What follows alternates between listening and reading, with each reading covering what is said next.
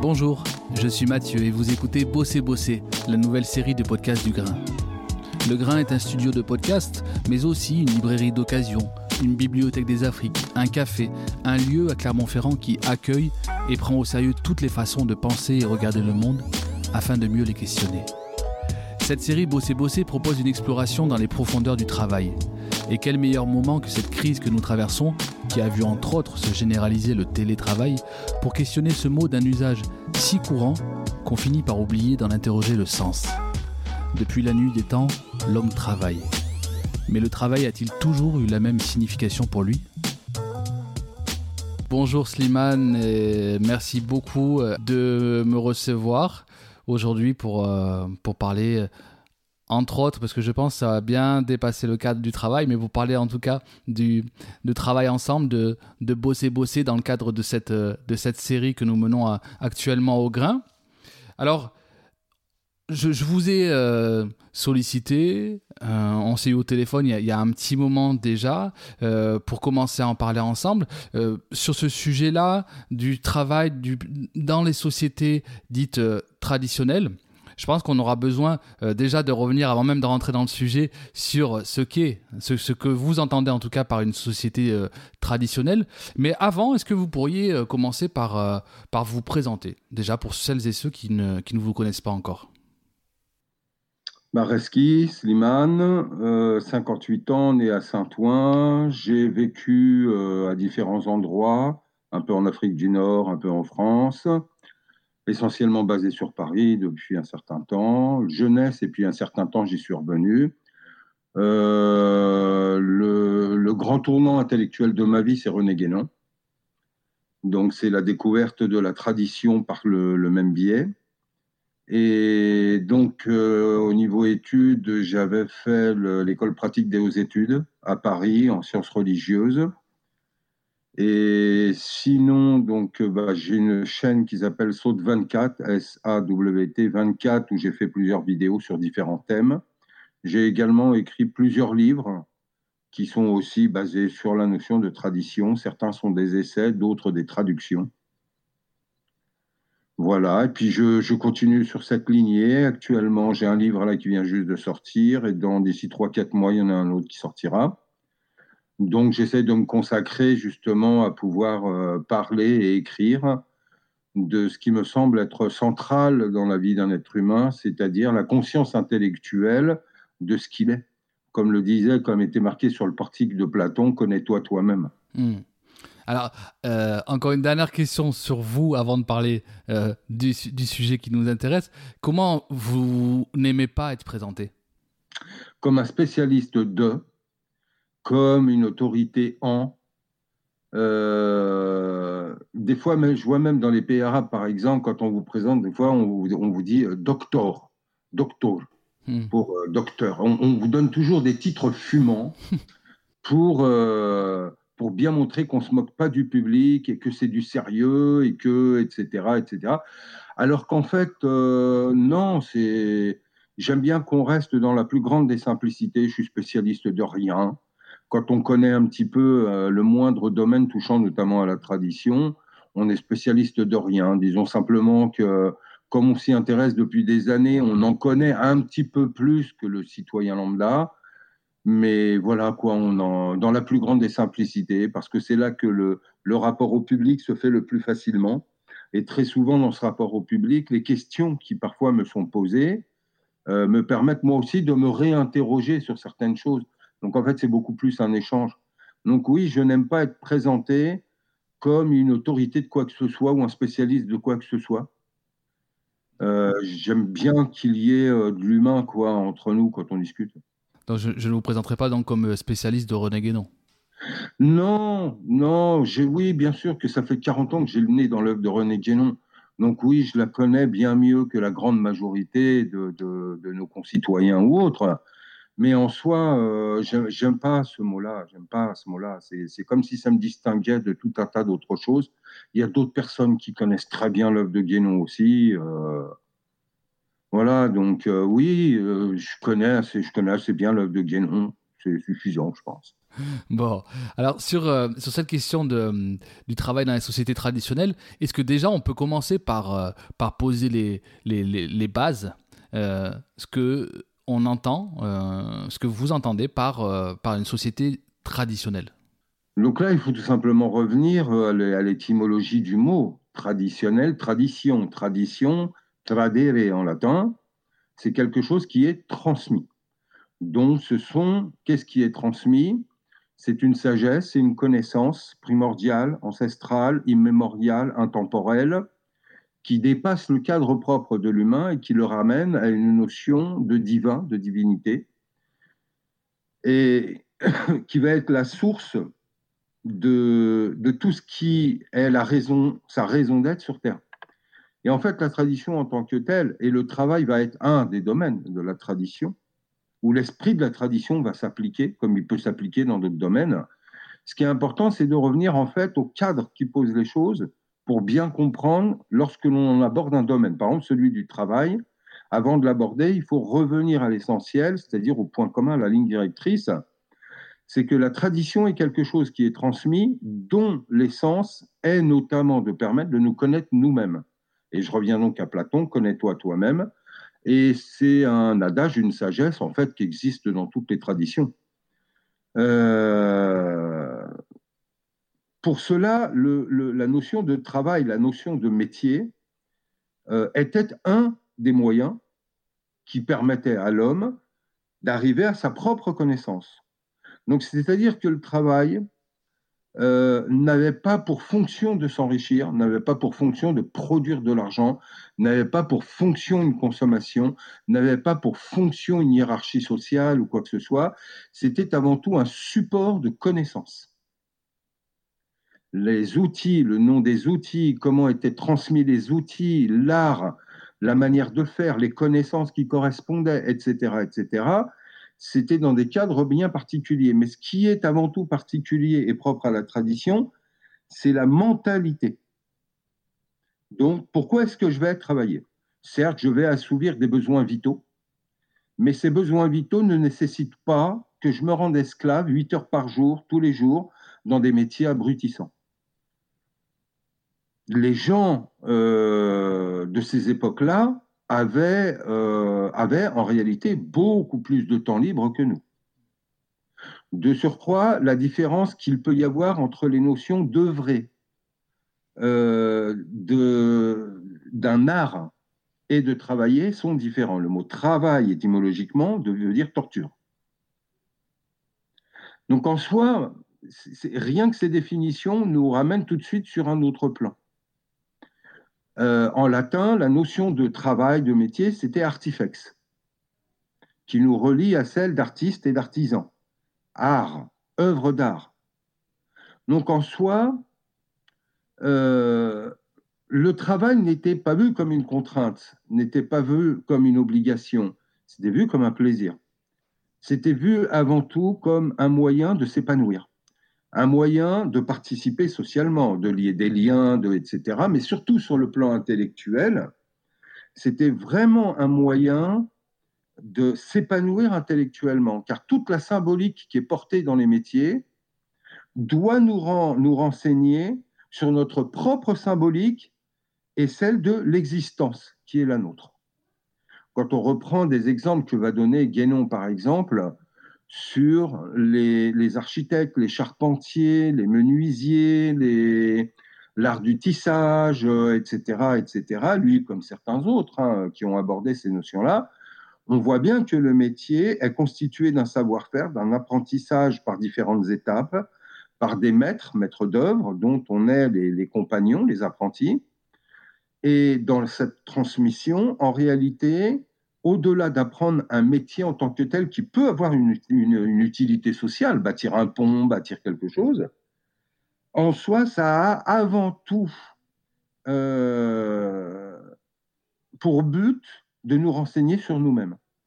Par exemple, les bâtisseurs du Moyen Âge, dans les prières qu'ils avaient lorsqu'ils étaient euh, à l'œuvre chaque jour, euh, il était explicitement dit que bâtir un édifice est comme bâtir un être humain l'ordre dans lequel on le bâtit, quel type de matériaux ou quel type d'outils sont employés, quelle en est la finalité, etc., etc. Les formes, l'agencement des formes, les ouvertures permettant le lien entre extérieur et intérieur, etc. Tout ça était en correspondance avec la manière dont on bâtit un homme avec un H majuscule, ce qu'on appelait un initié, ce qu'on appelait un homme primordial, un homme conscient de toute la noblesse dont il est porteur. Et en fait, l'un était l'autre. Dans l'agriculture, par exemple, on vous apprenait que euh, la manière dont vous sélectionnez des graines, l'époque à laquelle vous les plantez, pour éviter les gels, pour etc., dont vous l'entretenez, à quelle époque vous lui mettez un tuteur pour que la plante ou l'arbre puisse se solidifier et monter, à quelle époque vont venir les fruits, qu'est-ce qu'il faut faire euh, pour qu'il ait un espace vital suffisant pour se développer, etc., etc. Toutes les phases qui, conduisaient de la graine au fruit de l'arbre étaient en fait exactement les mêmes phases qui permettaient d'amener un enfant à l'âge adulte mûr ou un, un, homme profane à un homme traditionnel, c'est-à-dire un intellectuel dans le vrai sens du mot, à un homme conscient de ce qu'il est, de l'existence, de la société dans laquelle il vit, de la noblesse dont il est porteur, du lien et de la connexion nécessaire entre tous les humains. Et nous devons vivre en lien permanent et jamais de façon séparée. Or, c'est ce qui est venu détruire le faux humanisme de la Renaissance et toute la conception de la séparativité, la séparation de l'homme et de Dieu, mais la séparation des hommes entre eux l'individualisme, le consumérisme, etc. Alors, justement, vous avez commencé par euh, parler de divin quand vous avez parlé de, de société traditionnelle. Deux questions. Euh, est-ce qu'il y a forcément du divin dans les sociétés traditionnelles? Et ma deuxième question, est-ce qu'on oppose à société traditionnelle les sociétés dites modernes? Oui, dans le sens euh, moderne, profane. Profane, puisqu'il n'y a plus de lien au sacré. Or, le sacré est justement ce qui permet d'établir des liens. Or, ces liens sont également le lien entre nous-mêmes et nos propres activités. Or, aujourd'hui, il n'y a plus de lien entre nos propres activités. Aujourd'hui, on a beau faire des études supérieures, dans 90% des cas, on exercera un métier qui a quasi aucun rapport avec les études qu'on a faites. De surcroît, on exercera un métier qui, dans la plupart du temps, ne nous plaît pas et est surtout à vocation alimentaire on travaillera, euh, les, relations professionnelles se dégradent alors que le travail dans des lieux communs avait justement pour but de tisser un tissu social, ce qui n'est plus le cas aujourd'hui. Aujourd'hui, c'est de l'arrivisme, du carriérisme, euh, etc. Or, la tradition est là pour toujours refixer la hiérarchie des priorités et également maintenir le sacré dans une société. Qu'est-ce qui est sacré, qu'est-ce qui ne l'est pas? Donc, qu'est-ce qui est prioritaire et qu'est-ce qui ne l'est pas? Or, euh, aujourd'hui, euh, on a fait justement du carriérisme une priorité. On a fait du salaire une priorité. Mais quant à l'épanouissement, quant euh, au vivre ensemble, quant au fait de partager des bons moments pendant le travail, ça n'existe quasiment plus. Ça n'existe quasiment plus. Mais vous avez parlé du Moyen Âge. Alors c'est vrai qu'aujourd'hui, beaucoup de, de, littérature, euh, même des, des podcasts, euh, tendent à un peu euh, donner une image plus positive du, du, Moyen Âge. Mais souvent, vous savez, on a cette image du Moyen Âge comme, comme des temps de, de servitude, d'ignorance. Et vous avez pourtant parlé, vous, de travail dans la tradition, travail plaisir. Et on peut même remonter aux images d'Épinal qu'on a, enfin d'Épinal, dans la, la Rome antique, la Grèce antique. Est-ce que vous pouvez développer sur ce travail plaisir, justement euh, au regard aussi de, euh, cet imaginaire collectif qu'on a des, des temps euh, dits anciens?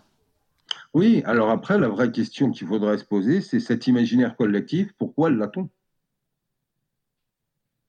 Justement, le monde moderne, encore une fois, au moment de la Révolution, quand on a fait des instituteurs, des propagandistes de la République, il fallait bien évidemment noircir le tableau de tout ce qui précède pour faire accepter que ce que l'on instaure de nouveau est un progrès et un mieux. Donc évidemment qu'on a euh, l'image de l'Antiquité comme de la, du Moyen Âge a été salie. On en a fait une époque barbare, une époque de maladie, une époque infâme, une époque sans aucun droit, une époque. Or, il n'y a rien de plus haut, plus faux. Il suffit de voir les, différents auteurs médiévistes qui se sont occupés de la question. Ils vous diront tous l'inverse. Il y avait des droits, il y avait une organisation sociale, il y avait un cadre de vie qui était tout aussi confortable que le nôtre aujourd'hui. Hein faut pas croire que les petits euh, gadgets made in China euh, qu'on nous vend à trois balles dans les trucs, dans les grandes surfaces, soient un progrès. Non, les gens savaient se chauffer, savaient s'habiller. D'ailleurs, quand il suffit de faire quelques musées pour voir la qualité des habits et des vêtements de l'époque, ils étaient bien plus luxueux que les nôtres aujourd'hui. Les tissus étaient de bien meilleure qualité. La nourriture était bien meilleure. La qualité de l'eau que l'on buvait était bien meilleure. La qualité de l'air était bien meilleure. La qualité de vie était bien meilleure en réalité, ils avaient une vie bien plus douce que la nôtre aujourd'hui. Ce n'est que l'avidité, justement, c'est cette mentalité moderne qui est arrivée avec cette, mentalité profane, désacralisée, de pouvoir. Parce qu'aujourd'hui, l'argent, aujourd'hui, on est dans le cadre, par exemple, quand on définit l'argent. Pourquoi toujours gagner plus d'argent? Plus, plus, plus, plus, plus. Pourquoi? À un moment donné, l'être humain, aujourd'hui, je ne sais pas, s'il a 5 000 euros par mois, il a quoi, de quoi vivre plus que correctement, etc. Pourtant, si vous lui donnez 5 000 euros, à la fin de l'année, il va vous demander une augmentation, il en veut 6 000.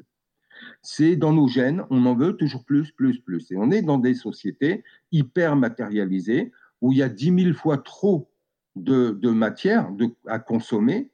pour ça qu'on est des sociétés de gaspillage. Or, cet argent, pourquoi toujours plus d'argent? C'est un recours au luxe, alors que ce n'est jamais par là qu'on assouvira les réels besoins de l'homme. Les réels besoins de l'homme sont le bonheur, la liberté, la paix. Ce ne sont pas des choses matérielles. Or, on veut les compenser par, du matériel. On veut beaucoup d'argent. Pourquoi?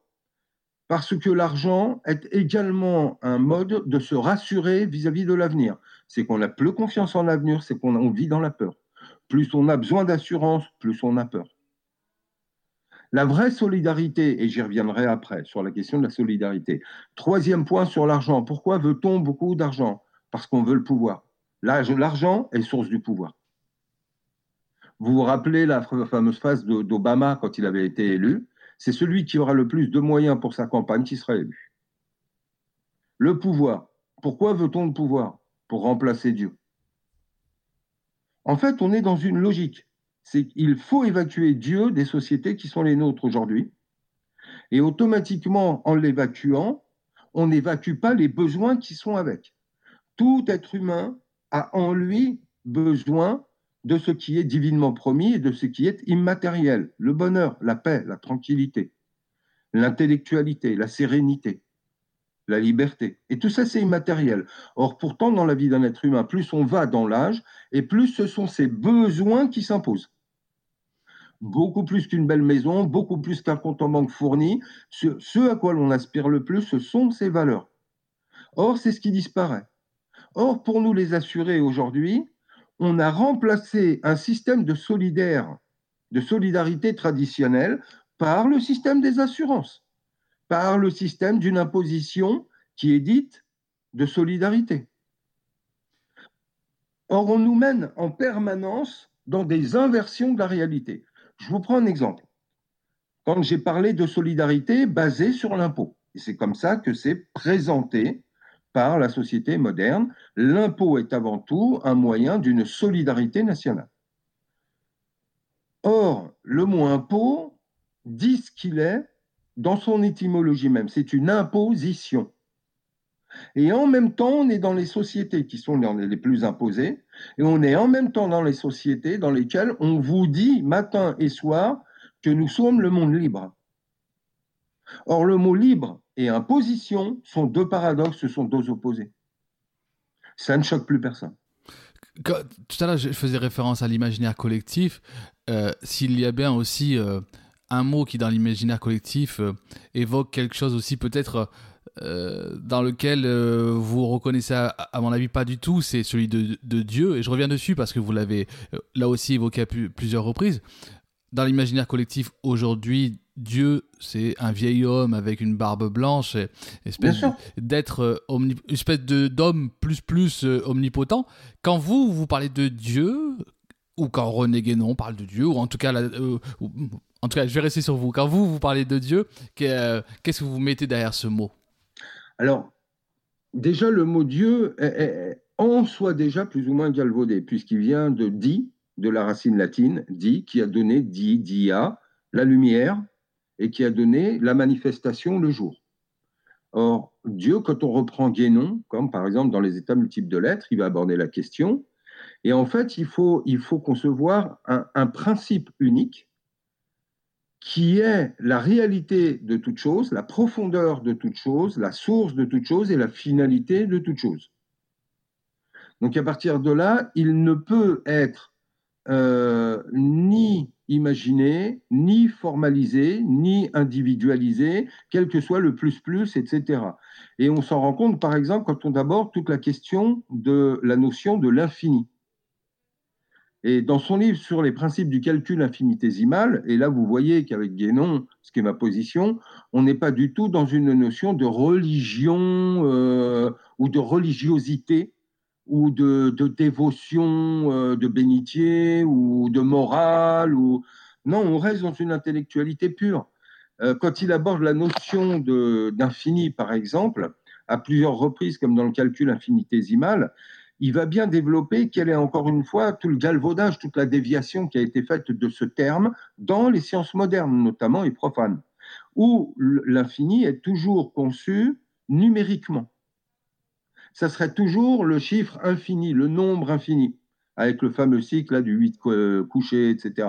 Et il en démontre toute l'inanité en disant que, comme à chaque nombre, on peut rajouter 1, donc il y aurait l'infini plus quelque chose.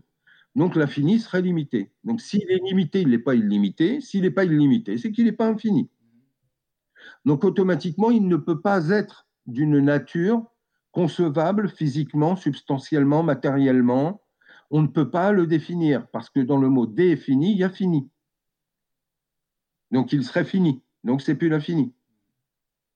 Il n'y a ensuite que des déterminations de l'infini dans différentes modalités. Et nous en faisons partie et nous avons en nous du fini, qui va être nos dimensions corporelles et psychiques, mais on a aussi en chacun de nous on a cette sensation d'un absolu et d'un inconditionné, et qui lui aussi fait partie de la nature de cet infini.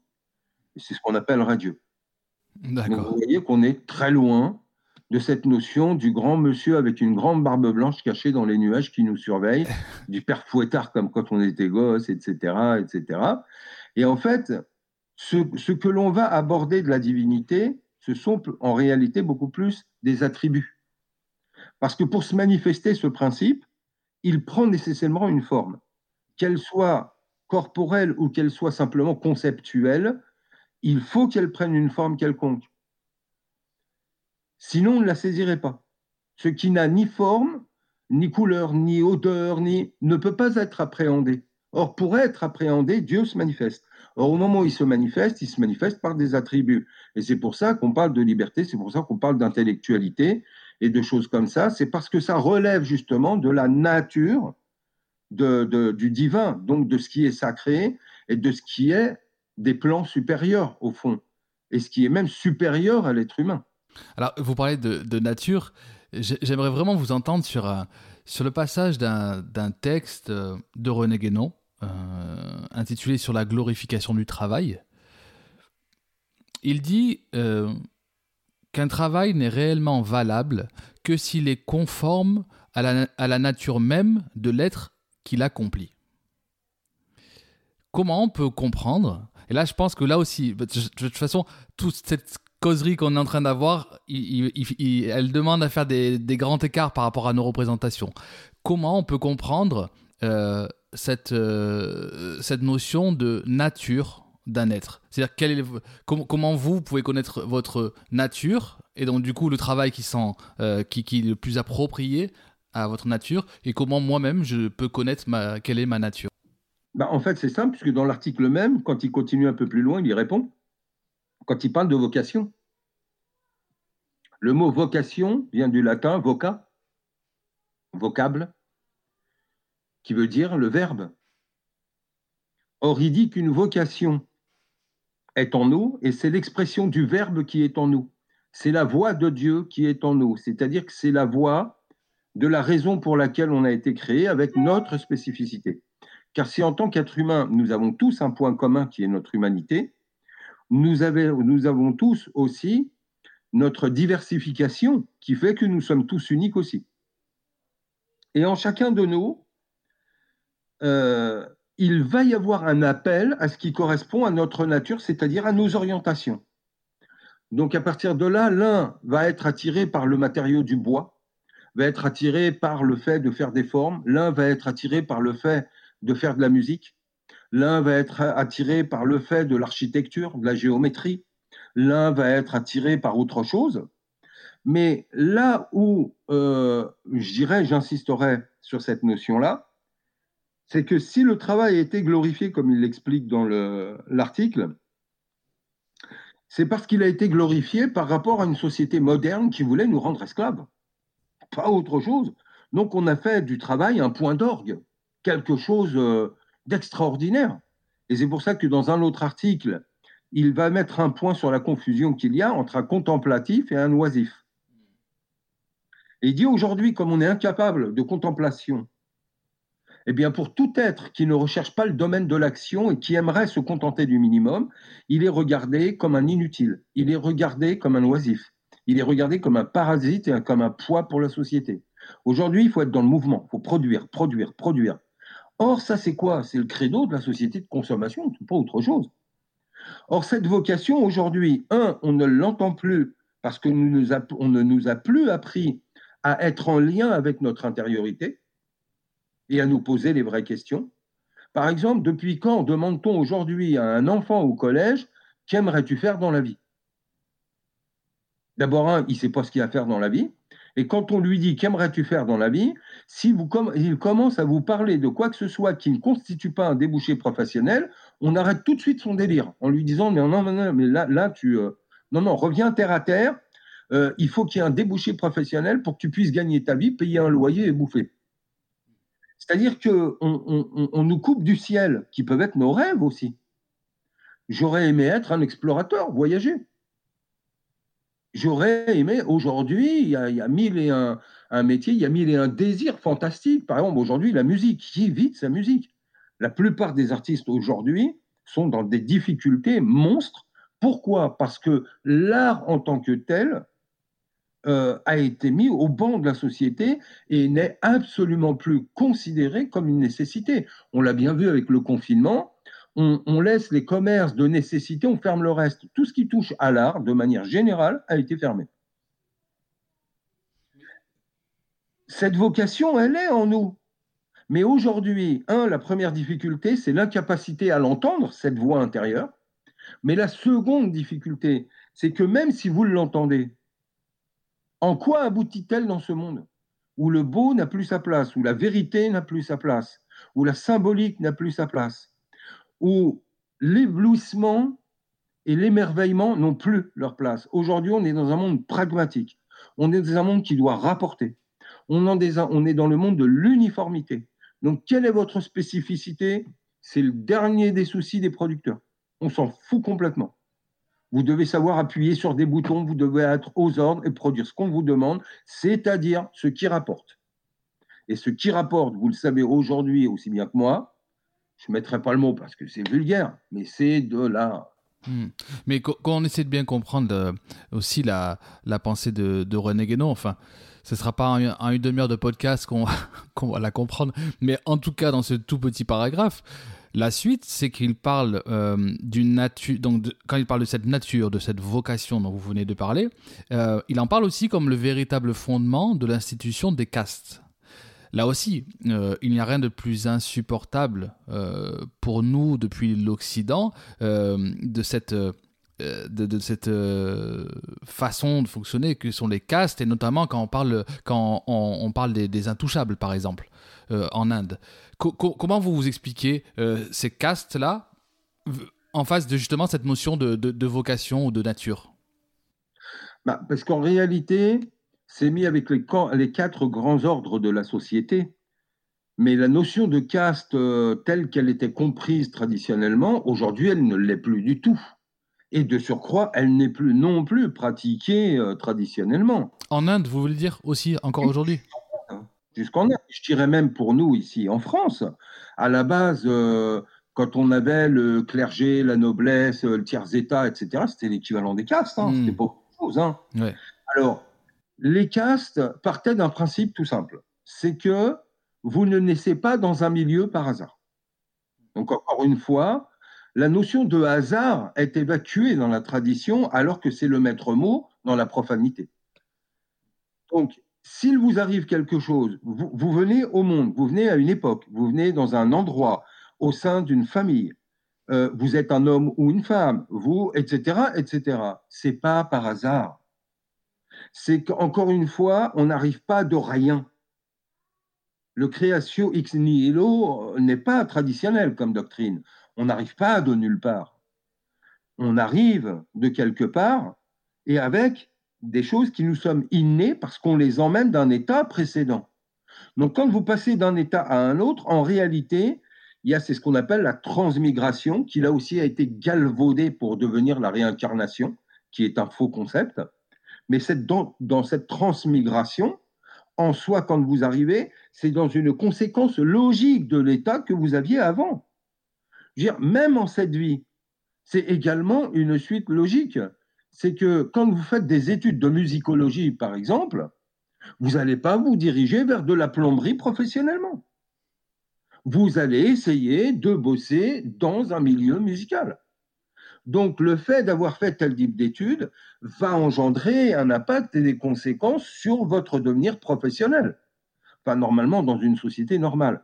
Donc là, en soi, c'est exactement pareil, de la même manière que la vie qui est la nôtre aujourd'hui. Entre notre naissance et notre mort, nous ne sommes plus les mêmes. En nous, c'est développer un élément qui est l'intellect. Et après la mort, si l'on se sépare de certains éléments qui sont propres à ce monde, comme le corps et une partie de la psyché, il y a d'autres éléments qui, eux, ne sont pas soumis euh, aux dimensions spatio-temporelles et qui donc ne meurent pas non plus. Or, au moment où celles-ci sont conservées et qu'elles vont redévelopper des extensions propres au monde où elles arrivent, eh bien, ça sera toujours en correspondance de ce qu'elles sont. Donc, on n'arrive pas dans un milieu par hasard, on n'arrive pas dans un cadre par hasard, dans une époque par hasard, etc. Mais là où le système des castes euh, avait plus ou moins, je dirais, un lien de communication entre toutes les castes c'était tout simplement le fait qu'on admettait qu'un être humain arrivant dans une caste est donc normalement prédisposé à cette chose-là. C'est de la même manière qu'en France, on ne voyait pas de paysans arriver à la cour du roi, devenir ministre ou devenir roi. Non, c'est n'est pas comme ça que ça se passait. Et donc, qu'est-ce qui se passe? Mais on admet quand même qu'un être puisse de par des particularités qui lui sont propres, changer et être porteur d'une autre nature. Et donc à partir de là, il a la possibilité de changer d'orientation et de vocation. Ça veut dire que ce n'est pas un, système seulement euh, déterministe ou je ne sais pas comment on pourrait, comment on pourrait l'appeler. Rosé, c'est pas fermé, c'est pas figé, c'est pas. On pouvait bouger d'une caste à l'autre. Et c'est vrai qu'avec le temps, encore une fois, la perte de l'idée traditionnelle et de son fonctionnement euh, ont, mené à un monde figé. Effectivement, ont mené à maltraiter une caste, alors que euh, ce n'était pas du tout le cas, dans le sens où les castes représentaient un petit peu comme des organes vitaux dans le corps. Et certes, on va mettre une hiérarchie entre le cœur, le foie, les poumons, les reins, etc., et d'autres fonctions peut-être moins nobles, mais tout aussi utile et impérative. Donc, quelque part, on avait toujours conscience que toute fonction est utile et à sa place et que toute fonction se doit d'être respectée à ce titre. Ce qui aujourd'hui n'est plus le cas non plus. Ce qui n'est plus le cas d'un système qu'on pourrait qualifier de d'égalitariste. Alors, euh, qu'est-ce que vous entendez par égalitariste? J'entends que euh, on sent, on, sent bien qu'il euh, il y a une, euh, une volonté euh, d'aller vers un système d'égalité, donc il s'inscrira en faux par rapport à, justement cette, ce système-là traditionnel, et que pourtant, dans les faits, on se rend compte que l'égalité ne peut jamais être atteinte. Et donc, et, donc du coup, c'est pour ça que on n'emploie pas, c'est pas, c'est pas égalitaire. Finalement, ça, ça serait égalitariste. Oui, tout à fait. Et là, on en revient à une des marottes du monde moderne, l'égalitarisme. L'égalité, l'égalité, l'égalité. Qu'on ait une égalité de droit est une chose, mais y a-t-il égalité sur un autre plan? Bien sûr que non. Entre deux êtres humains, il y aura jamais, il, peut y avoir des similitudes, mais il n'y a jamais d'égalité à tous les niveaux. Et alors surtout sur le champ intellectuel ou etc où là les disparités sont beaucoup plus grandes que celles qui sont d'ordre physique. Or, pourtant, euh, oui, cet égalitarisme est un des fondements du, monde moderne, parce que c'est ce qui va lui permettre de fonder ce qui est la, grande de la plus grande de ces confusions, c'est de, de confondre l'unité et l'uniformité. Or, dans l'uniformité, c'est justement là qu'il faut un égalitarisme pour qu'il soit réalisé en fait. Alors qu'en réalité, c'est complètement stupide. C'est comme si un type qui chose du 42 va vous dire Mais moi, je veux du 46 euh, parce que pour le même prix, j'en ai plus. Et puis euh, l'autre, il fait du 46, je veux comme lui. Ou celui qui vous dit qu'il fait qui, du 46 et tous les autres font du 43, donc il veut du 43 comme tout le monde. Et en fait, c'est une aussi complète. Ce qu'il faut, c'est à chacun, cas par cas, ce qui lui correspond. Et ce qui correspondait, pour revenir à notre thématique de travailler, bosser, etc., c'était justement cette euh, connaissance de sa propre personne, c'était l'entente de sa vocation et comprendre que c'est beaucoup plus dans tel domaine que l'on va se développer. Par exemple, être beaucoup plus en, rapport avec la nature. Les gens qui travaillaient sur la, gestion des eaux, sur les terres, sur, euh, etc. Et, ou des gens qui avaient une, euh, une, appétence beaucoup plus prononcée pour la compagnie, l'urbanité, etc., ou la médecine ou autre chose. Or aujourd'hui, comme on n'écoute plus rien et qu'il faut détruire un savoir-faire afin qu'il ne soit pas une monnaie de, chantage, d'échange ou quoi que ce soit, eh ben, il y a eu le fameux taylordisme, etc. C'est-à-dire qu'on a réduit les métiers non plus à un réel savoir-faire, mais à des unités numériques que qui n'ont plus de savoir-faire, qui ne connaissent qu'une partie infime de la chaîne d'un métier et que l'on peut remplacer à outrance. Donc, quelque part, on a numérisé l'être humain, donc on l'a uniformisé. Donc, à nouveau, on rentre toujours dans cette même logique. Ce qu'on comprend bien dans, dans, votre présentation du travail dans les sociétés traditionnelles, euh, c'est justement, c'est aussi donc le euh, l'équilibre que cela va, va créer dans, dans, la, dans la société. Mais là, là où René Guénon va encore plus loin, c'est qu'il parle même d'une incidence sur le euh, l'équilibre cosmique. Oui, bien sûr. C'est encore une fois parce qu'il y a toujours un rapport entre tous les domaines. Donc quand on est entre l'individu et le cosmos, on est dans un rapport microcosme-macrocosme. Et en soi, c'est un peu le rapport qu'il peut y avoir entre intérieur et extérieur. C'est-à-dire que dans la, vie d'un être humain, ses actions ne sont que le reflet de sa pensée, de ses intentions, de sa compréhension, de l'orientation qu'il donne à sa vie. Les actes ne sont qu'une conséquence. Donc en soi, le monde tel qu'il est n'est que l'effet de la pensée de l'être humain qui en est le moteur immobile, qui en est le donneur d'ordre. Donc en fait, on façonne le monde à notre image. Or, tant que l'on a une considération de nous-mêmes aussi basse que celle de l'uniformité, d'être des entités numériques sans plus d'identité que ça, évidemment que le monde aussi, on va lui enlever toute son identité.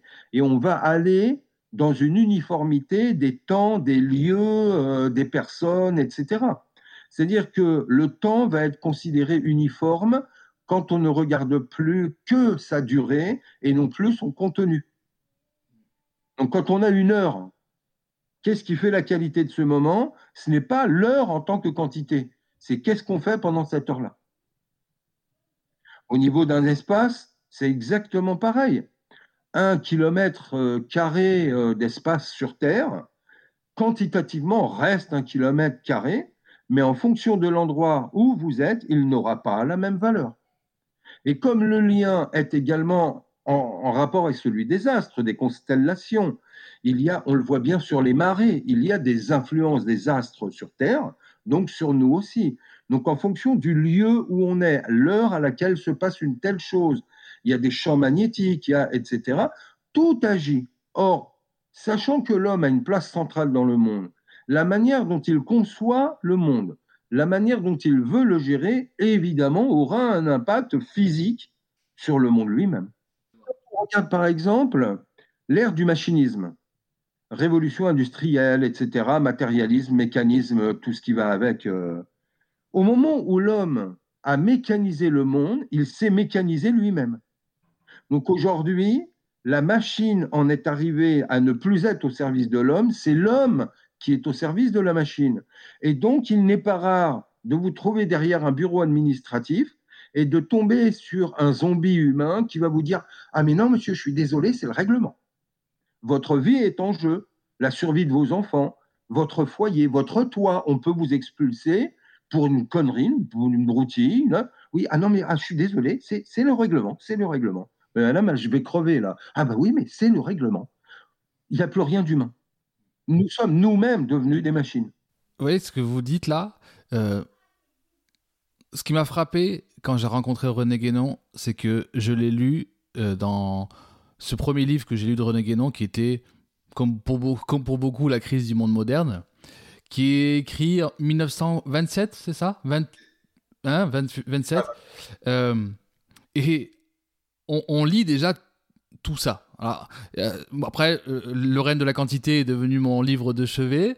Euh, mais je suis toujours stupéfait de voir, alors que quand on lit René Guénon, justement, on, comprend que ce qu'on vit aujourd'hui, et, ce qu'on vit aujourd'hui, hein, finalement, que qu'on soit athée, qu'on soit tout ce que vous voulez, tout le monde s'accorde quand même sur ce que sur les faits que vous venez de décrire, quand même. Ça, ça c'est inévitable.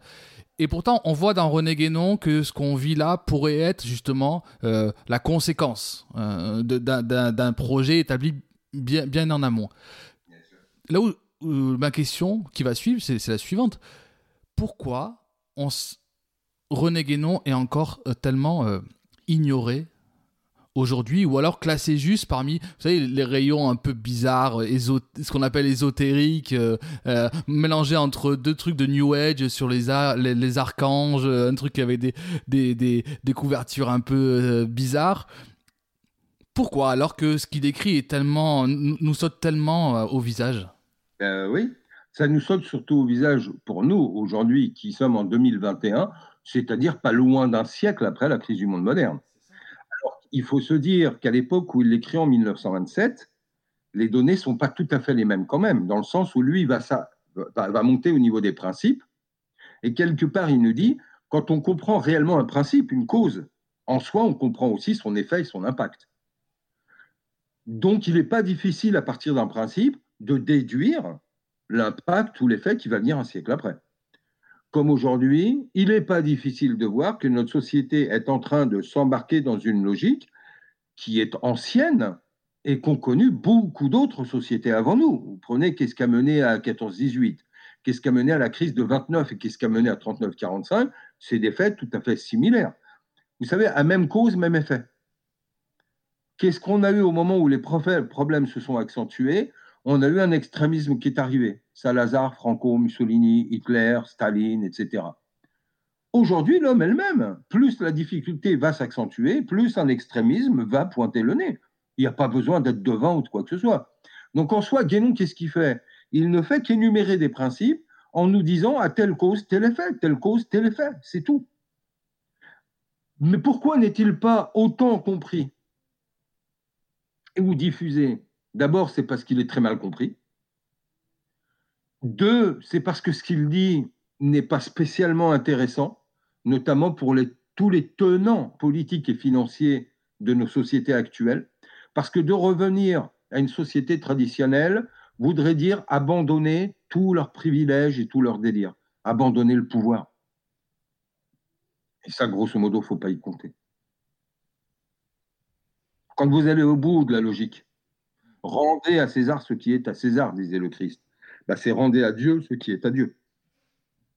Or, lui rendre le pouvoir, les, moyens, quand vous voyez le chapitre sur la monnaie de Guénon dans le règne de la quantité, où il explique entre autres que euh, la monnaie ne pouvait être frappée que par l'autorité spirituelle, que la monnaie elle-même était un support symbolique, véhicule d'un enseignement de l'architecture.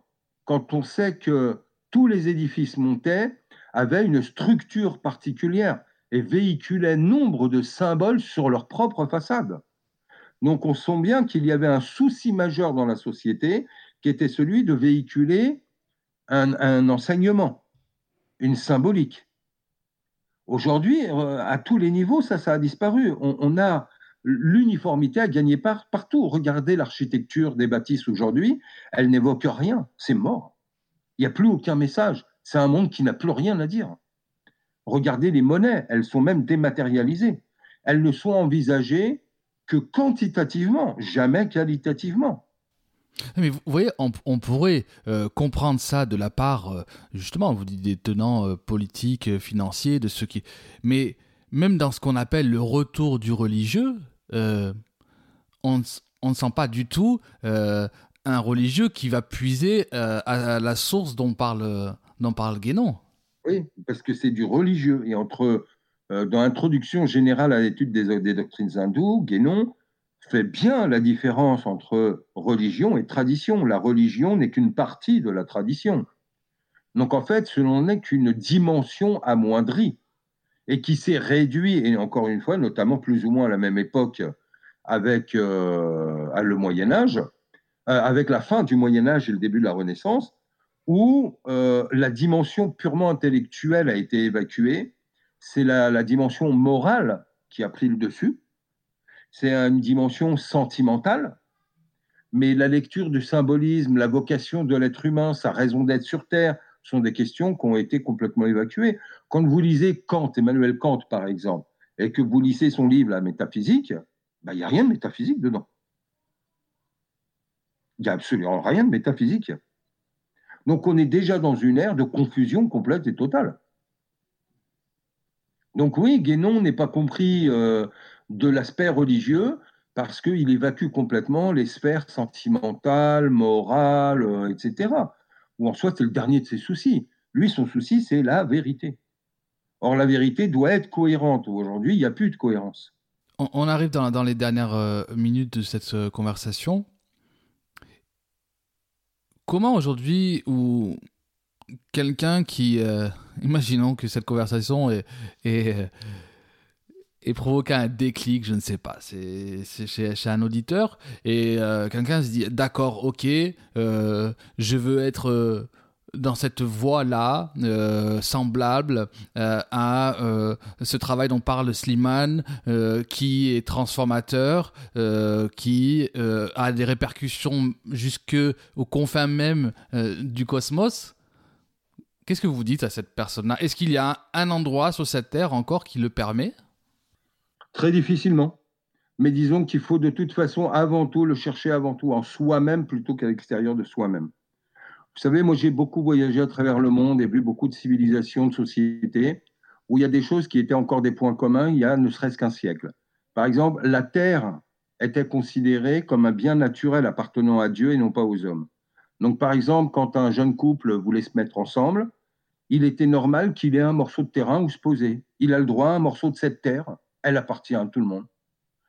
Or, aujourd'hui, le terrain euh, est une des choses qui a été le plus privatisée et qui est le plus cher. Moi, je vois pas, je, vis en région parisienne. Euh, vous voulez un, lopin de, 200 mètres de terre pour construire un petit truc dessus, c'est l'équivalent de 15 ans de crédit rien que pour 200 mètres carrés. Tellement c'est cher. C'est en centaines et centaines de millions de milliers d'euros. C'était tout simplement scandaleux. La terre était n'était pas une propriété privée en tant que telle. C'est-à-dire qu'au moment où on vous assigne quelque chose qui correspond à un besoin vital, 500 mètres, 1000 mètres carrés, que vous ayez un petit jardin, un espace vital, etc., il vous appartient, mais le reste ne vous appartient pas. Or, aujourd'hui, tout appartient à quelqu'un ou à, une collectivité, à une individualité, etc. J'ai connu des sociétés dans lesquelles, par exemple, acheter de l'eau était tout simplement inconcevable. Quand on leur disait qu'on achetait de l'eau pour avoir de l'eau potable, ils se pliaient en quatre de rire. Sur quelle planète vivez-vous? Quand on leur dit, par exemple, qu'on achète des fruits, mais ils me disaient, c'est pas normal, des fruits, bah, comme on a tous de la terre, tout le monde a des vergers, tout le monde a des arbres, tout le monde a. Moi, j'ai des prunes, des cerises et des pommes. Euh, mon voisin, il a des figues, du kiwi et autre chose. On échange, on troque. Les arbres fournissent tellement qu'il y en a plein qui finissent par terre, etc., etc. Et puis, ils vous font une réflexion toute bête. Mais vous avez des rues avec plein d'arbres. Pourquoi vous ne mettez pas des arbres fruitiers? Tout le monde pourrait manger. En fait, c'est des réactions, c'est des, réflexions qui peuvent être banales. Or, pourtant, j'ai pu, moi, le voir de mes yeux, euh, notamment en Afrique, où il y a encore des micro-sociétés où ça vit comme ça. Où la notion de gratuité a un sens, où la notion de don divin a un sens, où la notion de sacralité a un sens. C'est-à-dire que euh, y a encore des bois et des forêts que l'on va appeler bois sacrés, la voie sacrée, la source sacrée. On y accole le mot sacré tout simplement pour nous faire comprendre que, certes, c'est de l'eau, c'est un arbre, c'est une forêt. Mais en réalité, nos vies en dépendent. Notre liberté en dépend. Notre qualité de vie en dépend. Notre autonomie, notre autogestion en dépend. Quand on vous dit quelqu'un comment faire, bah, oui, la première des choses, c'est d'étudier la tradition. Mais la tradition, je ne parle pas d'une religiosité à deux balles ou de quoi que ce soit, d'une tradition profonde dans l'ordre intellectuel qui est immémoriale et qui est une. C'est pour ça d'ailleurs que Guénon fait référence à des, à des courants de cette intellectualité qui, qui, sont très vieux. Quand il revient au pythagorisme, à l'orphisme, quand il en revient aux sagesses chinoises ou hindoues, là on est sur des millénaires et des millénaires. Euh, et en réalité, ça a tout le temps été la même. Mais ça doit se traduire dans un mode de vie. Or, dans ce mode de vie, aujourd'hui, ce qui est étonnant, c'est que quand vous voyez des gens qui se disent le plus attachés possible à la tradition, en fait, ils sont incapables de délaisser le moindre pan du monde moderne et de leur addiction aux gadgets du monde moderne. C'est là qu'est le problème.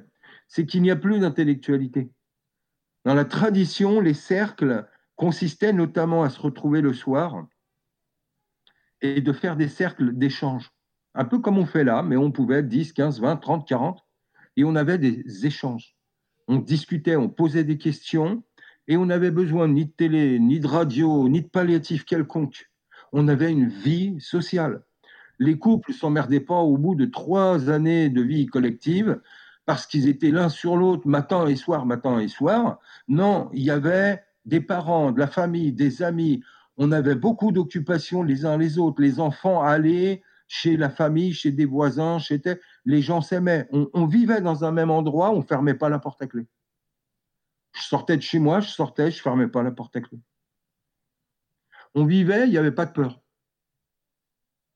Parce que quelqu'un avec qui on se réunit et avec qui on parle de l'amour de Dieu, on parle de ce don de l'amour que Dieu a mis en nous et que on se rappelle de, versets d'évangiles ou de Coran ou des Upanishads qui parlent de toute la noblesse qui a été déposée dans l'être humain et que l'on veut à nouveau se rendre digne de la noblesse qui est la nôtre en tant qu'être humain, eh bien, on n'a plus rien à craindre d'un semblable qui reprend conscience de, la noblesse qui est la sienne, parce qu'automatiquement, il y a un amour qui fait ce tissu social entre les gens. Mais, mais on pourra vous rétorquer que euh, si c'était si, euh, si beau, si bien, euh, pourquoi c'était? Pourquoi aujourd'hui ce n'est plus? Pourquoi, pourquoi, pourquoi même ces sociétés, ces villes, ces villages, ces pays, ces, terres ont succombé aux sirènes du, du consumérisme, de tout ça? Alors, ils y ont succombé, mais on les a également détruites. Regardez toute l'œuvre de Philippe le Bel qui marque la fin du Moyen Âge selon Guénon. C'est un destructeur sous prétexte d'organiser la société, etc. Il ne fait que la détruire. Et tout ce qui s'est passé derrière, euh, nous-mêmes, la France, on s'est engagé dans des siècles et des siècles de guerre. Il n'y a pas un siècle où la France n'était plus en guerre. On était tous en guerre tout le temps, tout le temps, tout le temps, tout le temps. Bah, parce qu'on passait notre temps à courir après le pouvoir, le prestige, l'argent, les moyens de ce pouvoir, la, la brillance de ce monde, à rayonner partout, à vouloir être le modèle unique du monde, ou etc. Et ça a continué avec les siècles. Quand on voit l'Astora qui vient de faire un bouquin sur la colonisation, la France, machin, etc. Non, euh, la France, à travers la colonisation et l'impérialisme, a été dans une, une suite logique de cette renaissance où on envahit le monde parce qu'on est meilleur que tout le monde, on connaît tout mieux que tout le monde et on détruit tout le monde. Oui, mais même, même les sociétés traditionnelles ont, ont, connu des grands conquérants. Non? Pas forcément? Exemple? Pardon? Donnez-moi un exemple. Euh, je sais pas, euh, euh, Alexandre le, je dis Alexandre le Grand, euh, même on pense aux conquêtes. Mais il n'a pas été un destructeur spécialement D'accord. Ouais, ouais. Non, mais je, je, sais pas. Je vous, pose la question de euh, est-ce que euh, souvent on a cette image de, de, de sociétés euh, qui se sont étendues justement pour étendre, leur civilisation. Elles se, elles se sont voilà, c'est sociétés expansionnistes. Oui. Et qu'est-ce qui a pu faire la difficulté? C'est que on, on, le voit à travers toutes les civilisations comme la Grèce antique le, les latins, les musulmans, les chrétiens, à chaque fois qu'il y a une expansion, la première volonté est positive, c'est-à-dire répandre la tradition, la revivifier, puisque, puisque quand est-ce que des révélateurs ou des sages arrivaient C'est au moment où les sociétés perdaient la sacralité de la tradition et qu'il fallait la vivifier, la rappeler. Alors évidemment que ça ne se passait pas toujours très bien. Dans la suite, au moment où la tradition prend place, elle va répandre cette tradition, elle n'est pas spécialement bien accueillie. Et deux, une fois qu'elle est accueillie ou qu'elle s'est imposée, les tenants même de la tradition, au bout de 3, 4, 5 générations, succombent également aux sirènes du pouvoir, de l'argent, de, etc., etc. C'est les mêmes vices euh, que l'homme connaît depuis la nuit des temps. Hein. Euh, ils n'ont pas changé. Hein. On euh, il y a 5000 ans, vous lisez la Bhagavad Gita les appétits humains étaient exactement les mêmes que ceux d'aujourd'hui. C'est-à-dire qu'entre l'homme qui n'a pas le pouvoir et qui aimerait que tout soit beau, on lui donne le pouvoir que tout, pour que tout soit beau, ben le pouvoir lui tourne la tête. Donc quels sont les grands exemples qu'on a à travers l'histoire? Ce sont les exemples de gens qui ne se sont pas laissés tourner la tête justement par ce pouvoir, par tout ce qu'il pouvait offrir. Or évidemment que ça reste des exceptions puisque l'homme reste l'homme. Mais c'est toujours possible, encore une fois, sachant qu'il y, aura toujours des gens porteurs de cet espoir, mais aussi plus qu'un espoir, de cette conscience et du savoir comment faire pour le mettre en place. Mais il y aura évidemment toujours les ennemis de ce genre de système, parce que ce genre de système, en fait, abolit toute la notion d'enrichissement, de pouvoir, de, etc., etc. Or, euh, l'homme a toujours voulu être un tyran, il a toujours voulu être la norme de tout le monde et il a voulu toujours imposer son propre modèle et avoir le pouvoir. En soi, il a voulu euh, remplacer Dieu sur terre. Toutes les notions de vicariat, le vicaire, le lieutenant de Dieu sur terre, que l'on retrouve dans, toutes les, le chakravarti hindou, le calife musulman, le, vicaire pontife euh, dans le christianisme, euh, la fonction a tout le temps été la même, c'était de manifester le divin et d'assurer une paix au sein de la société et de permettre à l'homme de réaliser le pourquoi de son existence sur Terre, de ne pas confondre les moyens et la fin. Et bah, ce qui s'est euh, passé à chaque fois, c'est que dans la déviation, l'homme ne veut plus représenter Dieu, il veut le remplacer. Donc il commence par le nier, l'évacuer, et vouloir apporter à l'humain ce que Dieu normalement apporterait. Or, aujourd'hui, on voit qu'avec la nanotechnologie, il voudrait qu'on arrive à une société où il n'y a plus de maladies, où on ne mourrait plus, euh, où on n'a plus besoin de travailler, c'est les machines qui le feront à notre place, on aura, on aura des sociétés de loisirs. Donc c'est l'équivalent du paradis que Dieu promet. Vous aurez un paradis, plus besoin de bosser, vacances toute l'année, euh, etc. Vous aurez à manger à profusion, quitte à ce que ce que vous mangez soit euh, au point de vue nutritif complètement nul. Donc aujourd'hui, on en arrive à avoir des gens obèses qui sont en carence nutritive. C'est une débilité complète. C'est-à-dire qu'au moment où l'homme veut remplacer Dieu, bien, en fait, il produira l'inverse de ce que Dieu veut pour nous. Et on en arrivera toujours à la même chose. Des fois, il peut même partir d'une bonne volonté, mais qui ne repose pas sur une connaissance de la tradition approfondie. Et ça mène toujours au désastre. Alors, on a l'habitude de, finir euh, nos causeries par, euh, par des recommandations. En tout cas, puisque on, aborde quand même toujours des sujets euh, assez, assez importants et, et vastes, pour inviter l'auditeur, l'auditrice à aller plus loin sur tous ces sujets qu'on a malheureusement pu qu'effleurer ce soir ensemble, Slimane, quels seront pour vous, quels seraient pour vous les, euh, les, vraiment les, indispensables euh, dans une bibliothèque, une médiathèque euh, sur ces sujets-là? René Guénon. L'œuvre de René Guénon. Elle est tout à fait incontournable. C'est l'œuvre de notre époque. C'est l'œuvre qui survivra. C'est celle à laquelle on fera nécessairement retour. C'est elle qui redonne les dimensions métaphysiques et initiatiques de toutes les formes traditionnelles. C'est elle qui permet à nouveau de vivre verticalement, debout, ni comme un lâche ou un peureux. C'est elle qui donne le courage de dire non à la société profane et de ne pas vendre son âme.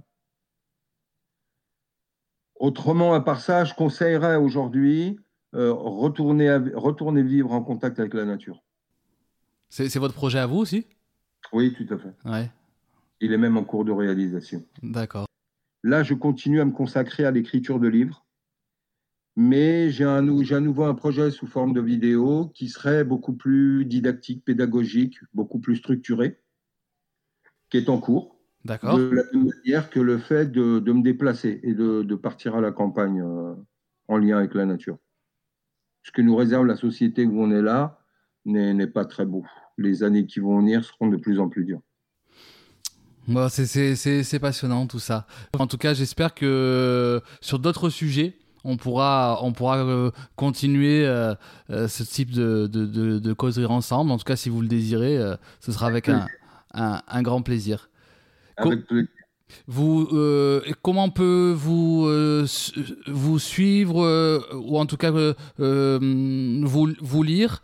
Vos, derniers ouvrages, si vous pouvez citer peut-être euh, les, ouvrages, euh, peut-être les maisons d'édition, comment on peut vous. Euh, le meilleur moyen de, vous trouver et de, de, vous soutenir dans votre travail? Bah, Disons que là, je ne me manifeste pas trop publiquement pour l'instant. Je vais peut-être reprendre une, activité vers l'extérieur à travers des vidéos ou autres. Mon dernier livre est paru il n'y a pas très longtemps, il y a un mois. C'est sur l'unicité de l'être. C'est aux éditions El Bourak. Et il y en a deux ou trois qui sont aussi euh, en préparation. Donc, courant de cette année, il devrait y avoir deux, trois autres livres euh, qui sortiront aussi. Mais au fur et à mesure, avec le temps, je pense que d'ici quelques mois, je, reprendrai une activité plus publique.